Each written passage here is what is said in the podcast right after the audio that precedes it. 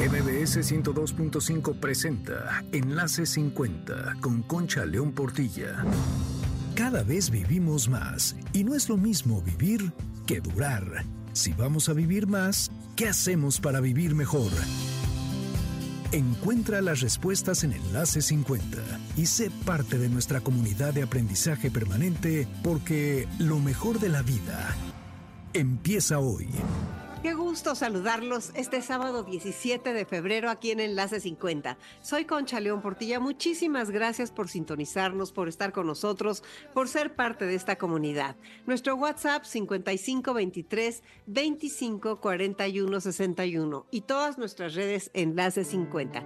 Si eres parte de nuestro WhatsApp, seguramente recibes muchos programas, muchos consejos, muchas cosas interesantes. Si aún no lo eres, te invito a que te inscribas. Te lo repito, 55 23 25 41 61. Acabamos de pasar el 14 de febrero, que al final es el Día del Amor y la Amistad. Y para eso tengo una frase que me recuerda lo que es el amor. Y dice así, el que quiera disfrutar del canto de los pájaros no necesita construir jaulas, sino sembrar árboles. Dime qué te parece esta frase, escríbeme aquí en el programa qué es lo que sientes, qué es lo que te hace pensar y pues yo estoy segura que, que nos inspira a todos. Y te voy a decir otra, el secreto de un buen matrimonio es casarse con el otro sin divorciarse de uno mismo. Esta frase es de Anthony Bolinches, este gran psicólogo y escritor español que tiene tanto que enseñarnos.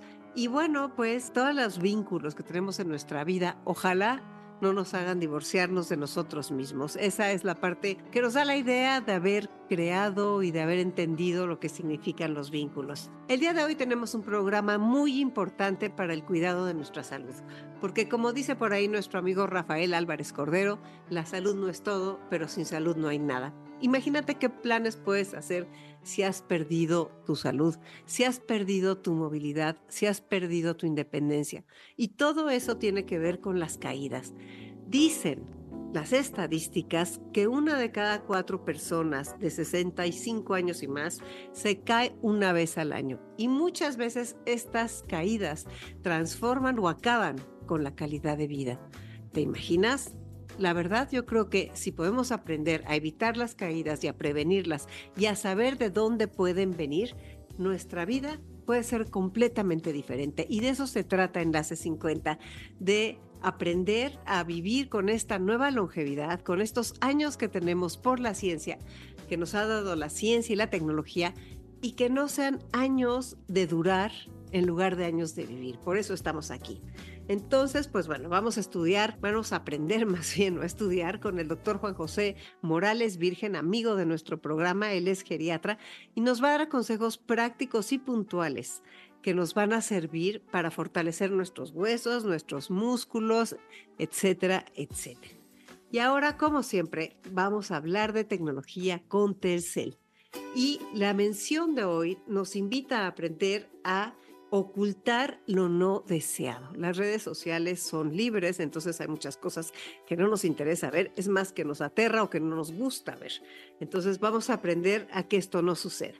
Hay situaciones o comportamientos de algunos usuarios en redes sociales que definitivamente no podemos controlar, porque al final, como dije hace un ratito, es un espacio libre de expresión pero sí hay algo que puedes hacer y vamos a aprender a ocultar comentarios y solicitudes de mensajes no deseados. Te voy a enseñar este pequeño truco y si quieres que te lo mande con la mejor red Telcel 5523 254161 y te lo enviamos por escrito. El primer paso que tienes que hacer es entrar a tu aplicación de Instagram y vas a tu perfil.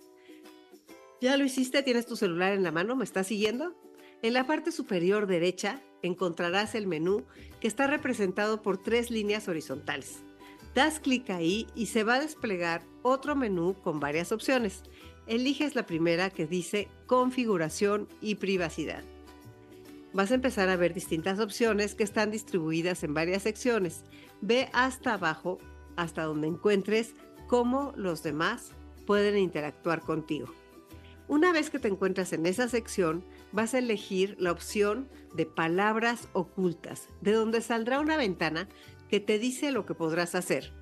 Ocultar comentarios y mensajes no deseados y crear una lista de palabras personalizada que no quieras tener en tus contenidos.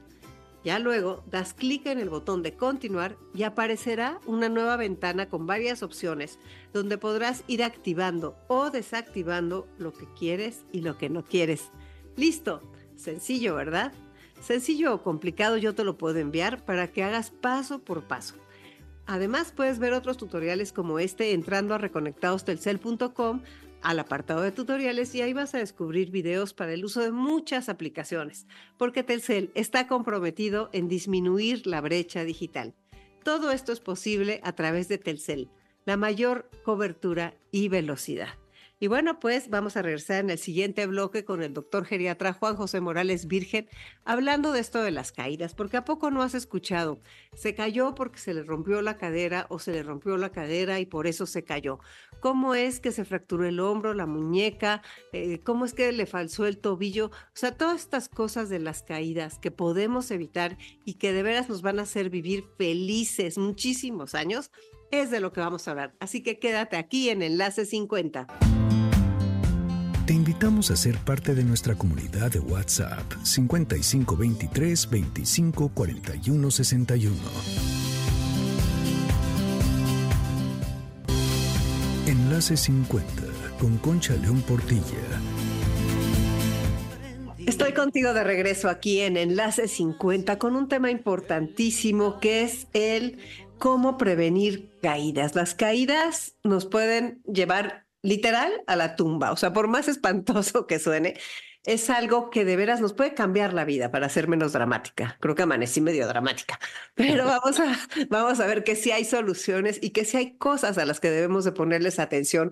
Y creo que esa es la parte que es una maravilla de Enlace 50, de poder aprender constantemente y tener a los mejores expertos que nos regalan su tiempo y se los agradezco en el alma para hablar de esto. Hoy está con nosotros Juan José Morales Virgen. Él es, ya lo saben, es geriatra, es amigo de Enlace 50 y pues va a estar aquí y nos va a decir muchas cosas que hay que tomar nota. Bienvenido, Juan José. Gracias, gracias, gracias. Gracias, Concha. Muchas, eh, pues un gusto escucharte y verte. Y desde luego el, el, tema, como bien lo mencionabas, es relevante y tal vez no, no exagerabas al decir estas primeras palabras, porque en realidad eh, muchas veces el, el, hecho de que haya una o dos o varias caídas, pues sí lleva a la persona a un desenlace muchas veces fatal si no se atiende y si se soslaya y se considera como parte del envejecimiento, lo cual no es. Y, y, cuando no se atiende, pues como muchos de los temas que ocurren en las personas mayores, desafortunadamente si no se les da la importancia, muchas veces terminan mal. Sí, y fíjate que vamos, todos vamos avanzando en los años y entonces de repente pues ya tengo 65 años y de repente como que ya empiezas a poner mucho más atención, ¿no? Yo creo que debe ser desde antes, pero bueno, en la edad que estén las personas nunca es tarde, a darnos cuenta de que hay cosas que se pueden prevenir poniendo atención. Y creo que el tema de las caídas es algo que se puede prevenir definitivamente si nos ponemos las pilas no llevando esto a decir, ah, me muero de miedo, ya no hago esto, ya no bajo la escalera, ya, etcétera, etcétera, porque no se tiene que llegar a ese extremo. Sin embargo, hay que tomar cartas en el asunto. ¿Qué nos puedes decir, José? Fíjate que sí, eh, el tema de las caídas es uno de, de varios, eh, de muchos temas en la edad avanzada en donde bien comentas, hay que poner atención. Efectivamente, no se trata de decir no voy a caminar, no voy a hacer ejercicio para no caerme. Al contrario, el, hecho de no tener una actividad física y, e, e ir eh, desmejorando en lo que se refiere a la condición física, eh, el sedentarismo como tal, o lo que en los años pasados llevó al confinamiento, eh, necesario, desde luego, en casi todos los grupos de edad o en toda la sociedad, pero particularmente en las personas mayores, sí afectó grandemente la condición de estas personas mayores, que por un lado era necesario el confinamiento y estar en casa, pero por otro lado hubo un retroceso en muchas de las personas que ya habían iniciado o tenían una condición física en la que les permitía ser no solamente ser independientes, sino llevar a cabo actividad física como tal para mantenerse activos y para darle el mantenimiento que el organismo necesita, y sin embargo muchas personas retrocedieron por esta causa.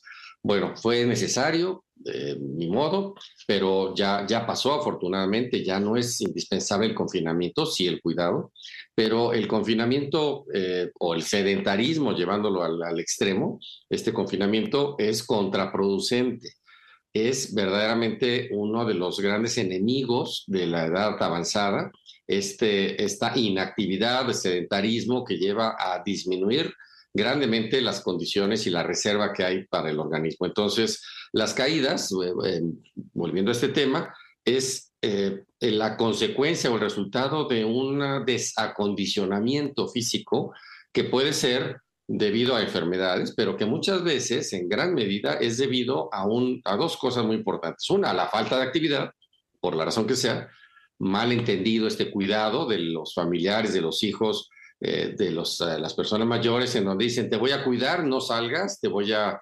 a, hacer todo por ti, no salgas, no te expongas a ningún riesgo que hay en la calle, en el mundo, en el, con el medio ambiente, en esta ciudad inmensa. Eh, por el cuidado que muchas veces tiene con las personas mayores, se les va eh, haciendo una situación de sedentarismo extremo que los lleva a este desacondicionamiento y que en gran medida va a terminar con accidentes y caídas que llevan a otras cosas. Eso por un lado. Y por otro lado, eh, una de las grandes causas de las caídas es que se entienden como parte del envejecimiento. Se entiende que las personas van perdiendo condición porque es, el envejecimiento normal, eh, eh, mal entendido, y eh, las caídas se consideran como parte de, y entonces muchas veces los familiares justifican y dicen, bueno, se cayó, pero es que tú sabes, el papá tiene 88 años, pues es normal que se caiga, y es el primero y gran error. Considerar que una caída es normal es, es un gran error porque no solamente es, es falso, sino que no se busca ayuda. Entonces, esta persona que considera que su padre de 88 años es normal que se haya caído, no va a buscar ayuda o va a buscar una ayuda nada más para eh, atender, digamos, la consecuencia, que si el golpe, el moretón, la fractura en, muchos de los casos, y hasta ahí. Se atiende eso, pero la persona mayor sigue estando con el riesgo de caerse porque no se atendió lo más importante, que es qué es lo que generó la caída, qué enfermedad o qué condición está generando la caída. Claro. A ver, me encanta todo lo que dices y, es el por qué. Pero yo quisiera decir una cosa, las personas mayores aquí de las 50 igual somos nosotros, o sea, porque yo tengo 65 años, muchas personas que nos escuchan tienen 60, 70, 80 y a lo mejor muchas 40 y qué bueno que nos estén oyendo. Sin embargo, eh, yo quisiera empezar con esa parte de qué podemos hacer para evitarlas en ese sentido de que de repente nos vamos a caminar y luego, uy, me dolió la rodilla, mañana ya no camino. No, mejor sí camina. Bueno, sí, chécate la rodilla. Pero el chiste es no vencernos y saber perfectamente que la sarcopenia y la osteoporosis son dos cosas que que nos afectan en esta etapa de la vida y que, ¿qué nos recomiendas tú como geriatra para no llegar a eso? O sea, en la etapa preventiva, por decirlo así, cuando todavía no nos caemos por las cosas que nos vas a decir más adelante. Efectivamente, eh, hay que atender y más bien prevenir cuando todavía no hay caídas o cuando, eh, como lo compartes, hay, hay, el riesgo de caerse o se tropieza uno o uno ve que nuestro familiar mayor, todavía que nosotros, ya camina con más lentitud, ya va arrastrando los pies, ya le cuesta más trabajo subir los escalones. En ese momento, antes que haya la primera caída, hay que atenderlo. ¿Qué es lo que hay que hacer para prevenir? Primero una, una revisión, digamos, clínica, una revisión ya sea por el eh, fisioterapeuta, por el entrenador deportivo, si es que lo hay, por el médico, por quien esté cerca, una revisión de qué está pasando. No se tiene que hacer grandes estudios ni eh, nada sofisticado y mucho menos costoso, sino una mera revisión por alguien que sepa de esto. Eh, yo mencionaba muchas veces eh, lo ideal, claro, sería el médico, pero a veces quien tenemos cercano es un cuidador, una enfermera, un fisioterapeuta que acude regularmente a ver al, adulto mayor y bueno, preguntarle, oye, es normal, mira, está doliéndole, como tú comentas, el ejemplo, la rodilla, le está doliendo el dedo o el juanete ya le está molestando. Algo de lo que está pasando hay que atenderlo y hay que revisarlo. Por supuesto que hay que hacerlo de una manera profesional, idealmente acudir con un profesional. Entonces decir, bueno, está teniendo dolor de rodillas, eh, mi, mamá, mi tía, bueno, pues vamos a atenderla, vamos a llevarla para saber qué tiene, porque desde luego el hecho de que haya un dolor o una inflamación de cualquier articulación va a generar limitación mayor o menor para la actividad y esta va a llevar a la caída. Entonces, para prevenir caídas, lo primero es atender la parte física, es decir, lo que son eh, músculos, articulaciones, huesos, es básico. Tú mencionabas el tema de osteoporosis. Antes de la osteoporosis hay algo que se llama osteopenia. Es un término que ya es común en el, en el medio, en el, en el ámbito, digamos, de las familias.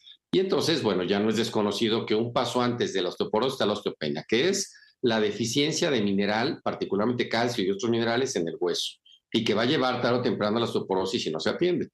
Mencionabas también un término muy importante que es eh, algo, digamos, es la, lo similar de la osteopenia, pero en el caso del músculo, que es sarcopenia, la deficiencia o disminución de las fibras musculares en el músculo estriado, que es el músculo voluntario, es decir, son los músculos que a voluntad manejamos y que a voluntad podemos mm, eh, utilizar o a voluntad podemos no utilizar, es decir, son estos músculos que nos mueven, es todo el equipo que tenemos, que tiene el ser humano para moverse. Huesos, por un lado, músculos voluntarios o, que dependen de la voluntad, que es el músculo estriado, y tercero, las articulaciones, que son precisamente pues estas eh, estructuras que dan movilidad. Estos tres eh, tejidos, estos tres grandes grupos de tejidos son los que forman el aparato locomotor y es lo que hay que atender a cualquier edad, tú mencionabas personas de 40, 50 años que todavía no son mayores,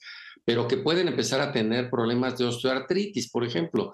Son, eh, es una, una condición, la osteoartritis, que empieza años antes de los 60 y que empieza por generar dolor o entumecimiento o limitación a la movilidad de ciertas articulaciones y que se debe al uso y desgaste de estas articulaciones. Entonces, muchas veces antes de los 60 se empieza con estas limitaciones para mover. Muchas veces son los dedos de los pies, los dedos de las manos, las rodillas, algún codo, y esto va generando en la persona limitación al movimiento y es cuando hay que atenderlo. Es cuando hay que empezar con las primeras medidas para prevenir caídas. Claro, porque es que lo que yo quería este, tratar de exponer es que esto es como multifactorial y es de más tiempo y que además, haz de cuenta, yo ya no tengo ninguna tía que se caiga porque ya no tengo tías, pero o sea, eso acaba pasando. Y más bien pienso en función mía y en función de mis amigas y de la gente que nos, que este, que a lo mejor escuche el programa. Y esa parte de decir, a ver, ¿me puedo caer? O sea, mi mamá se caía mucho porque mi papá decía que se caía, que porque ella hacía todo con prisa y que le iba a poner post por toda la casa que dijeran Conchita despacio, Conchita despacio, porque se tropezaba con el tapete, o sea, se tropezaba con mil cosas. Pero al final cada caída era un drama, porque eran tres semanas mínimo de inhabilitación y no estoy hablando de las caídas que te inhabilitan de por vida. Entonces, eso es lo que quisiera que, este, que tocáramos. ¿Qué Muy importante. Fíjate que ahora que pones este ejemplo, eh, además de la atención del, del, organismo y de atenderse periódicamente con un médico, hacer una revisión y desde luego cuando hay alguna limitación o dolor o molestia, bueno, atenderlo y saber si es algo que, que merezca algún tratamiento especial o que merezca fisioterapia o que merezca un ejercicio especial. Mencionas algo importante que es las personas vamos cambiando, desde luego, cada cinco años, cada diez años, dependiendo cada quien, dependiendo de la velocidad con la que estamos envejeciendo, pero efectivamente 55, 60, 65 años ya empezamos los cambios y muchos de los que estamos aquí tenemos esas edades empiezan los cambios y lo primero es darse cuenta y aceptar que hay cambios, aceptar que me muevo más lento, aceptar que necesito un poquito más de atención cuando voy a atravesar la calle, que además la ciudad, las calles ya no son lo que estaban, eh, estábamos acostumbrados hace 25 años o cuando éramos chavos, muchos de los que estamos aquí. No es la misma ciudad, es otra. Y nosotros, para empezar, no somos los mismos. Entonces, por supuesto, vamos haciendo las cosas con más calma y cada uno debe ser autocrítico y decir, bueno, me está costando trabajo subir el escalón o subir la banqueta cuando a veces son de más de 30 centímetros un escalón en una banqueta. Me está costando trabajo, entonces, bueno, si hay rampas, empezar a utilizarlas.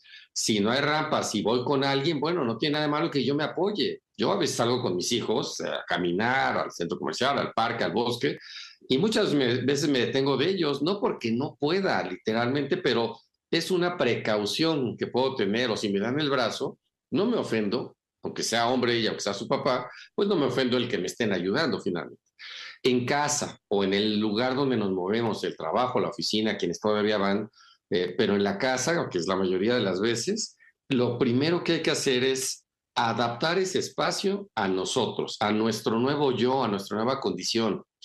Perfecto, a mí me gustaban los tapetes, qué bueno, y se utilizaron los tapetes estos peludos, qué bueno, los utilicé mucho tiempo, pero en este momento, si yo mismo me doy cuenta que ya camino con más eh, limitación o más torpeza o con menos agilidad, si no queremos decir torpeza, camino menos ágil, bueno, entonces empiezo por quitar los tapetes, empiezo por cambiarlos. Si ya no ocupo tanto mueble, pues eh, está bien, los tuve mucho, tuve muchas reliquias, eh, me gustaron, los utilizamos mucho tiempo, pero en este momento, si solamente ya está únicamente la pareja, ya nuestros hijos se fueron, ya están estudiando o viven fuera. O estoy solo. familia, estoy solo. Bueno, entonces empiezo a quitar cosas que no uso. ¿Para qué quiero ocho mesitas? Eh, doce eh, sillas en un comedor si no, no las ocupo. Entonces las, las hago a un lado o las vendo o lo que sea pero hago espacio para caminar, porque muchas veces las personas preguntan, pero es que no puedo salir al parque a hacer ejercicio. Bueno, ¿y su casa es grande? Sí. Ah, bueno, pues empiece en su casa. ¿Tiene una estancia grande? Sí. Bueno, pues quitar lo que no, es, no ocupa uno, que generalmente es el comedor en muchas casas, hacer un lado, quitarlo, en fin, lo que sea. Pero hacer ese espacio para caminar, realmente 20 metros cuadrados son muy buenos para caminar cuando no se puede salir por el clima, por la seguridad, por lo que sea es muy bueno 20, 25 metros en casa, eh, aunque sea un departamento, muchas veces se tiene el espacio. Entonces, uno, quitar las cosas que estorban. Dos, esto se le llaman barreras arquitectónicas y son eh, una de las grandes causas por, que, por las que ocurren las caídas. La mayoría de las caídas ocurren dentro de la casa y la mayoría de las caídas ocurren en los espacios que ocupan las personas, que ocupamos, que son nuestra recámara, la cocina y el baño. Ahí es donde ocurren la mayoría de las, de las caídas. No ocurren en el tapanco, en la bodega, en el jardín o en la estancia, ocurren en lugares donde estamos la mayor parte del tiempo. Entonces, en esos lugares hay que hacer el espacio. Hay que poner la seguridad, por ejemplo, en los baños, es bien sabido, pero vale la pena recordarlo, hay que ir adaptándolos. Quitar lo que no, sirve, quitar los tapetitos que no sirven, aunque sean muy bonitos, pero ya no sirven, y poner las barras protectoras, es decir, las que nos sujetan. Pero poner barras bien puestas, que las, las pongo profesional, bien atornilladas, ¿sí? Y que no pensemos que el toallero, donde está hecho una barrita para detener una toallita, esa no nos va a detener. muchas veces nos dicen, es que yo del toallero me tengo error. Los toalleros no sirven para eso. Aún los que eran de los años 40, 50, que eran de mampostería, que estaban eh, pegados a la pared, tenían un tubo, bueno, no un tubo, tenían un, bastón de plástico donde se colgaba la toalla. La gente se detiene de ese bastón. Entonces, no, no sirven. Hay que poner una, una barra de metal que esté bien fija, insisto, por un profesional, por alguien que la haya fijado a conciencia, y esa sí me va a detener. En la regadera, junto al excusado, junto al lavabo, etcétera, donde, donde se pueda. No importa que haya 10 barras en el baño, van a ser mi seguro de vida y son las que protegen contra caídas. En la recámara o en la cocina, bueno, si, si hay necesidad, al lado de la cama o al lado del sillón también se pueden poner, pero si no, los mismos asientos firmes como un reposed o un sillón, buen sillón pesado que tenga descansabrazos es suficiente. Nos ayuda muy bien a protegernos para levantarnos y para sentarnos en el mismo. Entonces, quitar todo lo que estorba y hacer del medio donde nos movemos un lugar seguro para contracaídas, poner para levantarnos, para sentarnos, para caminar, todos estos soportes que van a ayudar a la persona y que como decías, si vive sola o si vivo solo, voy a estar protegido. Claro, pero ese es el punto número uno. Y el sí, que me parece importantísimo y aceptarlo sin vergüenza y sin complejos. Así, como poníamos pósters en la pared cuando éramos adolescentes, ahora tenemos que cambiar a la otra cosa antes de caernos. Ojalá que no sea después de caernos. A ver, ¿y por qué nos caemos? ¿Por qué más nos podemos caer? Además de, de lo de la casa y eso, que ya es físico, o sea, como tú como geriatra algo muy importante, fíjate, una de las razones, hay muchas, pero voy a empezar por las más comunes y que no vemos. Muchas veces las personas mayores no tomamos o no toman agua. ¿Por qué? Porque no queremos ir al baño seguido, porque vamos a estar en, eh, conduciendo un programa y cómo me voy a estar levantando, porque voy a estar en una entrevista, porque voy a estar dando consulta. Entonces no quiero levantarme al baño. Bueno, entonces dejo de tomar agua y digo, me la tomo en la noche ya que llegue a la casa. No, porque durante el día me voy a deshidratar. No se nota la deshidratación porque estoy sentado, porque estoy haciendo actividades relajadas, pero me estoy deshidratando el organismo, como cualquiera, necesita por lo menos un litro a litro y medio diario, si no, es que, si no hay otra condición de salud. Litro a litro y medio diario. La mayoría de las personas, después de los 55, 60 años, como empieza a ver este tema de la micción frecuente por otros motivos, que no es tema en esta ocasión, eh, no, no tomamos agua. Entonces, las personas cuando eh, no toman agua, muchas veces se levantan bruscamente de la silla o de la cama y es cuando vienen las caídas. ¿Por qué? Porque la presión desciende rápidamente, porque hay una deshidratación crónica, es decir, no es una deshidratación eh, por un problema agudo, por una infección, por una diarrea, es una deshidratación que está ocurriendo de una manera ahí subyacente que está siendo poco evidente hasta que se cae la persona. Hasta que se cae la persona es cuando llega a urgencias, se le hacen pruebas y se ve que está deshidratada, que trae el sodio, el potasio y demás hasta el suelo. Muy mal. Entonces, una es la deshidratación cuando no se toma suficiente líquido. Si esto lo combinamos con medicamentos que toma la persona, por la razón que sea, muchas veces pueden ser diuréticos o antihipertensivos o lo que sea. Segundo motivo por el que también hay caídas. Esos medicamentos van a actuar a veces, además del efecto para el que se dieron, tienen otros efectos, que son los efectos secundarios o colaterales, que son precisamente hacer que descienda la presión o que descienda el pulso. Normalmente sí, a veces nos tomamos la presión diario porque así nos lo indicó el médico, pero lo hacemos en la mañana cuando nos levantamos y punto. Pero en el día la presión puede subir o bajar y esto es otro motivo para sufrir caídas. Tercero, si la persona no come bien o pasa largos eh, periodos en ayuno porque está esperando que lleguen sus familiares y demás y pasa más de ocho horas entre el desayuno y la comida, también puede haber hipoglucemia, es decir, desciende la cifra de glucosa, otro motivo para caerse. El tema de las, eh, ya, ya comentábamos hace rato, de las articulaciones o el dolor muscular también puede hacer que la persona se cae. Y muchas veces nos dicen, es que mi caída ocurrió precisamente cuando me levanto. ¿Por qué? Porque las piernas no me sostienen, las rodillas se me doblan y se me caigo. ¿Por qué? Porque a lo mejor no se ha atendido ese tema que comentábamos hace rato, del dolor articular o dolor muscular o debilidad, de alguna manera. Eh, otro tema, el que no hagamos ejercicio también hace que nuestra condición, como decíamos en un principio, sea débil, no sea lo suficientemente fuerte como para sostenernos un buen tiempo. Entonces muchas personas llegan a caerse. Eh, otro tema, sexto, séptimo, otro tema es los, los problemas de los pies, de las uñas, incluso de los pies, de los dedos de los pies. Muchas veces no se atiende y entonces causa dolor o causa pobre sensibilidad, se afecta la sensibilidad. Entonces la persona va caminando y en el trayecto de esa caminata, sea al interior o al exterior, se tropieza porque o no sintió que había un borde, no están señalados, no levanta suficientemente los pies, la marcha va siendo un poquito menos ágil y el paso es más torpe, no se levantan los pies y entonces se tropieza la persona constantemente con bordes, con, decíamos, con tapetes o en la calle con banquetas o con alguna piedra o un obstáculo que hay muchas veces, ¿no? Si en, el, en la casa no se tiene el control de los obstáculos, en la calle mucho menos. Entonces es otro motivo porque las personas se caen, ¿sí? Hijo, qué, importante no tener en cuenta todos estos factores que son de la vida diaria. Vaya, no estás hablando de ninguna cosa rara. Son cosas que a todos nos pueden suceder. Y sabes que también he escuchado que nos podemos caer por vértigo y con cosas que necesariamente no pueden ser o del oído de las cervicales. Cuando el vértigo, que es algo que se presenta más en las personas de 60 en adelante, y ahí pues o ponemos atención o suelo. Sí, efectivamente. Ahora que entramos en temas ya de condiciones de salud, en donde hay eh, problemas desde cefaleas o vértigo, muchas veces el tema del vértigo viene acompañado con el tema de la, hipoacusia, es decir, con la sordera.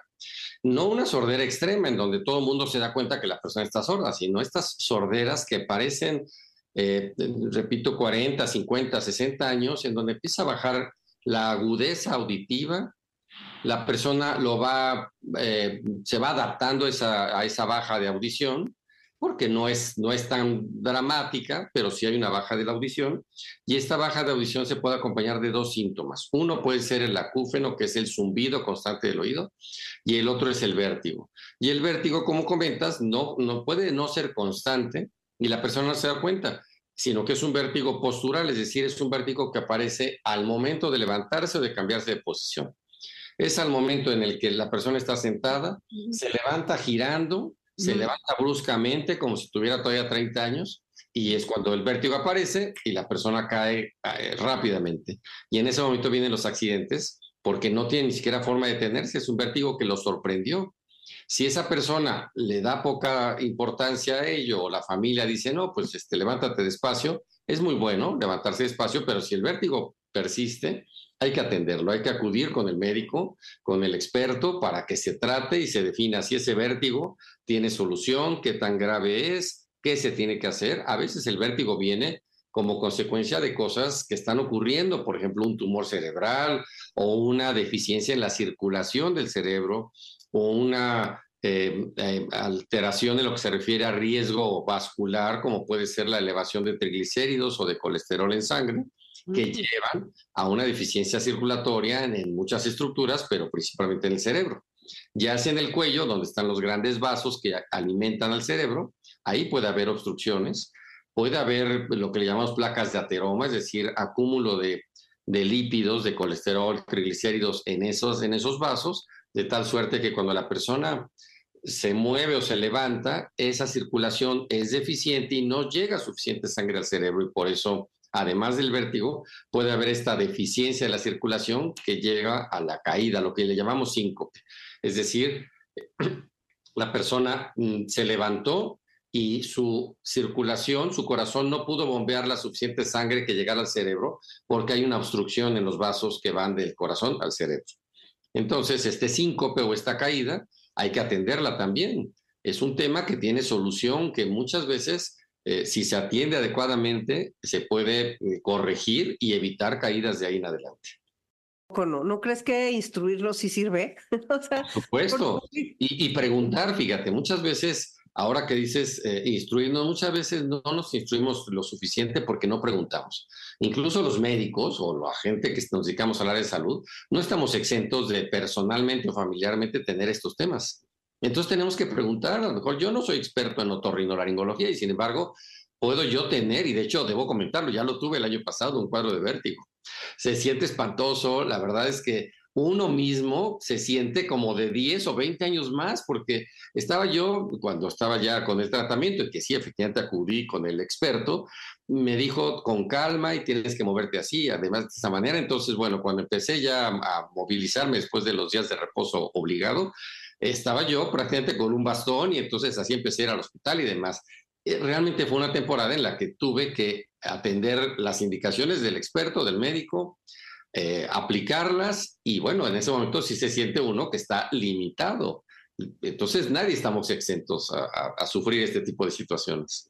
Definitivamente, yo también he tenido vértigo varias veces porque dicen que cuando te da una vez regresa. Y, pues al final este, se aprende a manejar, pero sí hay que tomar cartas en el asunto. ¿Qué quisieras hablar más de las caídas? ¿De otras razones por las que nos caemos o de cuáles son las consecuencias? ¿Qué, qué quisieras decir? Yo quisiera hablar mucho sobre, eh, digo, un poco sobre el tema del ejercicio. Ah, en esta parte, muchas veces eh, los pacientes o las personas mayores, no pacientes, pero las personas mayores consideran que no es eh, no es momento ya de hacer ejercicio, ¿no? En mi caso, yo no he sido deportista, yo no tuve que hacer ejercicio o no me llamó la atención, eh, siempre he tenido una condición suficiente, nunca nadie me dijo que era indispensable el ejercicio y sin embargo, eh, de momento el médico me puede decir, ¿sabes qué? Para evitar este dolor que estás teniendo en las rodillas o lo que sea, tienes que hacer ejercicio. Entonces, ¿cómo, ¿cómo voy a empezar a hacer ejercicio a los 60, 70, 80 años? Pues sí, sí se puede. Y además está demostrado que sí tiene un efecto, tiene un impacto, tiene un efecto positivo el hacer ejercicio y empezarlo no importa la edad que sea. Hay personas que tienen más de 80 años y empiezan a hacer ejercicio y encuentran que ahí está no su vocación, pero al menos encuentran que no son tan malos haciendo tal o cual ejercicio. Sabemos que hay casos afortunados de personas de edades muy avanzadas que son deportistas y que tienen una condición envidiable para cualquier persona, incluso mejores que muchos jóvenes. Entonces el ejercicio es uno de los grandes eh, protectores contra caídas. El ejercicio bien llevado, bien dirigido, asesorado por un profesional, que haya, eh, uno tiene que hacer una revisión médica primero y luego con el experto en ejercicio, bueno, que nos va diciendo cómo vamos a iniciar el ejercicio, cuántas repeticiones, qué tipo de ejercicio, si debo cargar o no peso, cuánto peso es el que debo cargar. Si no sigo estas recomendaciones, más que beneficio puede tener un daño el ejercicio, cualquiera que sea. Pero el ejercicio es uno de los grandes eh, puntos que va a protegernos contra caídas. Entonces, es un tema, leía yo hace no mucho, que si tu médico, y esto hablándolo en general, prácticamente todos los médicos y todas las especialidades, si tu médico no te habla y no te eh, recomienda hacer ejercicio, cambia de médico. Ah, ¿Por qué? Porque ya se ha visto que el ejercicio es necesario, es indispensable para cualquier condición, prácticamente, yo diría para cualquier edad, y para prevenir cualquier complicación o enfermedad, ¿sí? Es prácticamente algo de lo que mucho tiempo se adoleció y eh, las consultas eran recetas enteras, enormes de medicamentos y sabemos además el costo de los medicamentos y, y se pensaba que con los medicamentos iban a resolver todos los problemas de salud, lo cual no es cierto. Y mucho menos en el caso de las personas mayores. Gran parte de los problemas de las personas mayores, entre ellos caídas, pero si nos vamos a los temas de antes de las caídas, que son pérdida de esa condición física, inmovilidad, eh, vértigo que tú mencionabas, o lo que le llamamos inestabilidad a la marcha, o sea, puede que no haya vértigo, pero sí inestabilidad, que fue de hecho con lo que empezamos, tú misma lo dijiste, empieza uno a sentir que ya no tiene la misma seguridad al caminar, al, moverse, al subir las escaleras, eh, ya empieza uno a abusar de los elevadores, o, ya empieza uno mismo se empieza a tropezar en las escaleras, ¿no? A lo mejor todavía guarda uno los reflejos y no se ha dado uno en la cara, pero está a dos de darse uno en la cabeza.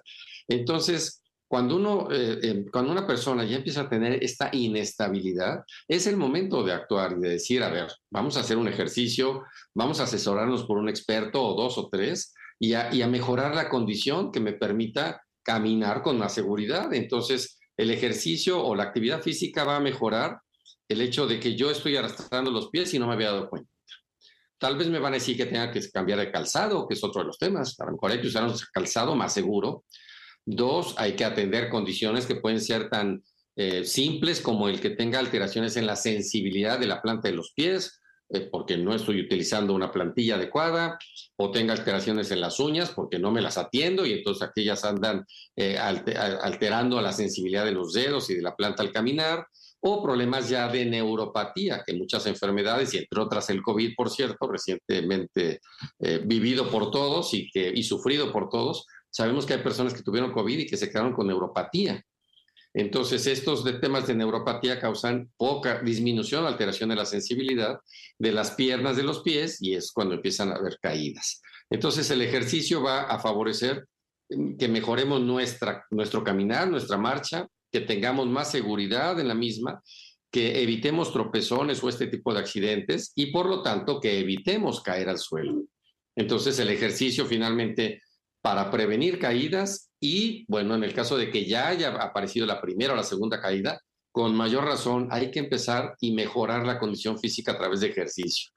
Y tercero, ya cuando ha habido muchas caídas, incluso ha habido fracturas o lesiones mayores, pues también se recomienda el ejercicio para rehabilitarlo. Muchas veces se atiende la fractura, ocho semanas, doce semanas, la que sea, y el ortopedista o nuestro especialista dice, bueno, ya acabó, ya soldó, ya tienes la prótesis en el caso que sea, bueno, ahora hay que empezar a hacer el ejercicio porque durante estas dos, cuatro meses, pues se debilitaron tus músculos, tus articulaciones y ahora hay que empezar a, a tratarlos y a hacer ejercicio porque muchas veces más bien el, el poner o el tratar una fractura, el colocar una prótesis o una férula o un aparato de yeso, lo que hace es debilitar el músculo porque lo dejamos inmóvil por dos o tres meses. Entonces el ejercicio va antes de las caídas, eh, para prevenir las caídas inmediatamente y para tratar los efectos de las caídas posteriormente. Juan José, permíteme un segundo, tenemos que ir a un corte. Soy Concha León Portilla, quédate en Enlace 50. Enlace 50, voces que marcan la pauta en la revolución de la longevidad. Enlace 50 con Concha León Portilla contigo de regreso. Es sábado 17 de febrero y vamos a continuar nuestra conversación con el doctor geriatra Juan José Morales Virgen sobre las caídas. Juan José nos ha estado insistiendo en la importancia del ejercicio. Continuamos. O sea que hay que hacer ejercicio. En el tiempo que nos queda, ¿qué nos podrías decir? O sea, cuando te caes, puedes perder tu independencia, puedes perder tu calidad de vida. O sea, de veras es algo muy serio. Sí, fíjate que las caídas lo conocemos los geriatras y quienes nos dedicamos a toda esta área de la gerontología como uno de los grandes síndromes, de los grandes pilares de, las, de los problemas de salud más serios. ¿Por qué? Porque efectivamente las caídas eh, son a veces el inicio de la pérdida de la, de, la independencia o, de la, o es el inicio de la dependencia, si lo queremos ver del otro lado. Es el inicio si no las atendemos, si las soslayamos y si pensamos que es parte del envejecimiento. Entonces, lo primero es no pensar que es parte del envejecimiento y caerse. Lo segundo es atender eh, no solamente cuando ocurre la primera caída, sino como ya hemos dicho minutos atrás, antes de las caídas, atender a la persona mayor y si vemos que su condición va mermando y si va debilitándose y va incluso bajando de peso y adelgazando, un adelgazamiento extremo que, no nos llama, que nos llama la atención y decimos, no es normal que esté así la persona, por supuesto que hay que atenderlo. Entonces, para evitar la pérdida de la autonomía hay que atender el hecho de, de, no caerse. Lo primero es evitar las caídas. Y si empieza con la primera caída, pues atenderlo de inmediato pero sí puede ser la pérdida de la, de la autonomía y por supuesto la pérdida de la, de la calidad de vida o que empiece a bajar la calidad de vida. Muchas personas cuando platicamos en las personas de 50 y más y le decimos, oye, tú te ves de 50, de 70, de 80 años, tú quieres envejecer, quisieras llegar a ser como tu padre de 99 años y nos, la respuesta siempre es, bueno, solo que yo sea independiente. Sí quiero llegar a ser muy anciano, pero solo que sea independiente. ¿Cuál es el secreto para ser siempre independiente? Pues prevenir las caídas, hacer ejercicio y mantener la condición de autonomía o de independencia la mayor parte del tiempo, pero eso depende de uno mismo. No, depende, no hay una receta, no hay un medicamento, no hay un acto de magia, no hay nada que pueda llevarnos a ser eh, independientes por largo tiempo, sino nuestra propia decisión y nuestra propia actuación sobre este tipo de estilo de vida saludable buena alimentación, buen eh, sueño y actividad física buena actividad, para evitar la pérdida de la autonomía y para evitar que perdamos calidad de vida. Y sí quiero mencionar por último que muchas veces el cuidado de la familia, de los hijos o familiares de la persona mayor, son quienes sin saberlo llevan a la persona a esa dependencia y esa pérdida de calidad. Con ese cuidado o cariño extremo, decir, no hagas nada, yo lo hago, yo lo hago por ti, yo te he visto, yo te llevo, yo te cargo, yo voy por ti al súper, yo voy por ti a cobrar la pensión, yo voy casi por ti a convivir con tus amigos. No, o sea, en realidad la persona mayor, como cualquier adulto, debería ser independiente y autónomo hasta el último día, debería serlo. No hay algo que sea una limitante por tener 80 o 90 años, no hay nada. De hecho, hay varios documentales y de varios estudios que se han hecho de personas, sobre todo de 90 y más, que el secreto para llegar a esos 90 y más siendo autónomo es la actividad, no solo física, sino actividad en general, actividad física, mental, es decir, tener un motivo para, para vivir, o varios motivos para vivir, y tener la necesidad de moverse físicamente y tener la necesidad de pensar, es decir, de mantener mi cerebro también activo. Entonces son tres de los secretos que nos han dicho las personas longevas de por qué han llegado a, esa, a ese extremo de vida, a esa longevidad y en ese grado de actividad. Tener un motivo, moverse y mantenerse activos mentalmente. Entonces, las familias, los hijos, debemos pensar en que nuestros padres o aconsejar a nuestros hijos, los que ya somos padres mayores, decirles, déjenme hacerlo. Si hay que ir adaptando, ya lo dijimos en un principio, hay que adaptar, es decir, no me voy a a, ir al bungee sin entrenamiento, no me voy a saltar este, a subir en una patineta si nunca he subido, por supuesto, no debo hacer eso, no debo ser tan temerario, pero sí decirle a mi familia, saben que yo quiero seguir activo, déjenme seguir activo, está bien, tal vez ya no quiero manejar un auto, pero sí puedo subirme una bicicleta si lo entreno, como cualquier cosa, puedo mantener una actividad si yo tengo un entrenamiento. Entonces, es un acuerdo en el que hay que llegar hijos y padres de mantener esa independencia eh, y a la vez los que cuidan, pues mantener un cuidado que no limite o que no cause más dependencia. Pues sí, muchísimas gracias, Juan José. De veras que cuántas cosas aprendimos. Y sí, sí es cierto eso. Yo leí con Yolanda Burgos, nuestra amiga en común, y no sé si fue en tu prólogo de su libro precisamente, que decía que si a los 65 te hacen viejo tus hijos y vas a vivir 90, imagínate el trabajal que les que se están autoinfringiendo, porque ni siquiera se los estamos pidiendo. Así que que viva la independencia, que viva el ejercicio, que vive el aprendizaje y todas estas cosas que nos hacen tener un mejor tercer capítulo de nuestras vidas. Así es, Concha. Tenemos que hacer mucho y tenemos que seguir promoviendo, empezando por el ejemplo en uno mismo, ya arriba de los 60, empezar con esa actividad y ese ejemplo para las siguientes generaciones y seguir cuidándonos mutuamente. Eh, los, los, mayores podemos seguir cuidando a los jóvenes en alguna medida y los jóvenes pueden seguirnos cuidando, pero sin limitar esa independencia, como bien dices. Pues muchas gracias y hasta la próxima. Gracias, Concha. Gracias a todos.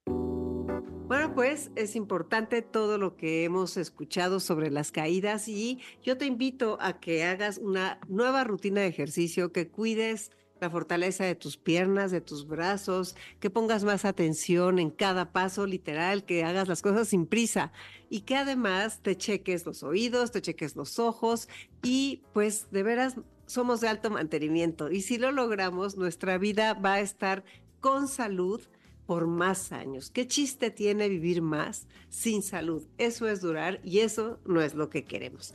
Bueno, pues te quiero contar una cosa. El próximo lunes a las 11 de la mañana estaré en el portal del adulto mayor hablando con la doctora Liliana Gibaudi sobre un tema que me parece muy, muy bueno. El tema es cómo crear y mantener vínculos afectivos sanos en esta tercera etapa de la vida, en este tercer capítulo. Como todos sabemos, las relaciones son dinámicas y todo cambia. Nosotros también cambiamos todos los días. Así que renovar la manera en que nos relacionamos con los demás, en que creamos los vínculos, en que los mantenemos, en todo lo que podemos seguir entendiendo de lo que es el amor y la vida y la curiosidad y el asombro ante los otros, pues nos va a ayudar. Liliana es experta en este tema, así que no te lo pierdas.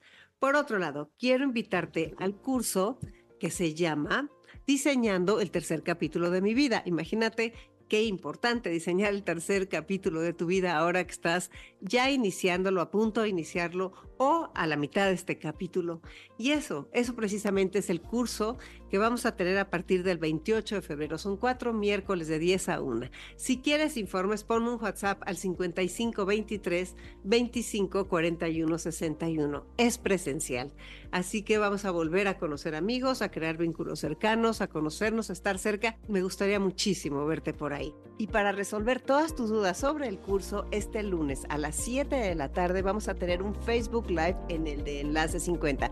Así que te espero. Ahí vamos a hablar de los temas y de todo lo que tú quieras saber. 7 de la tarde, Facebook Live de Enlace 50. Te espero. Gracias al equipo de Enlace 50 por hacer posible este programa. Cada sábado digo lo mismo y de veras es eh, maravilloso poder trabajar juntos. Gracias, Patti. Gracias, Carlos. Gracias, Beto. Dominic Peralta estará con nosotros ya en cualquier momento y como siempre, nos vamos con nuestro texto inspirador de salida, ese texto que tantas personas nos piden al 5523 2541 61 y con la mejor red del CEL se los envío feliz de la vida. El texto es de Mario Benedetti y se llama Hagamos un trato. Y claro que sí, tiene que ver con el amor. Dice así, compañera, usted sabe que puede contar conmigo. No hasta dos o hasta diez, sino contar conmigo. Si alguna vez advierte que la miro a los ojos y una veta de amor reconoce en los míos, no alerte sus fusiles ni piense qué delirio. A pesar de la veta o tal vez porque existe, usted puede contar conmigo. Si otras veces me encuentra huraño sin motivo, no piense que es flojera, igual puede contar conmigo. Pero hagamos un trato. Yo quisiera contar con usted. Es tan lindo saber que usted existe.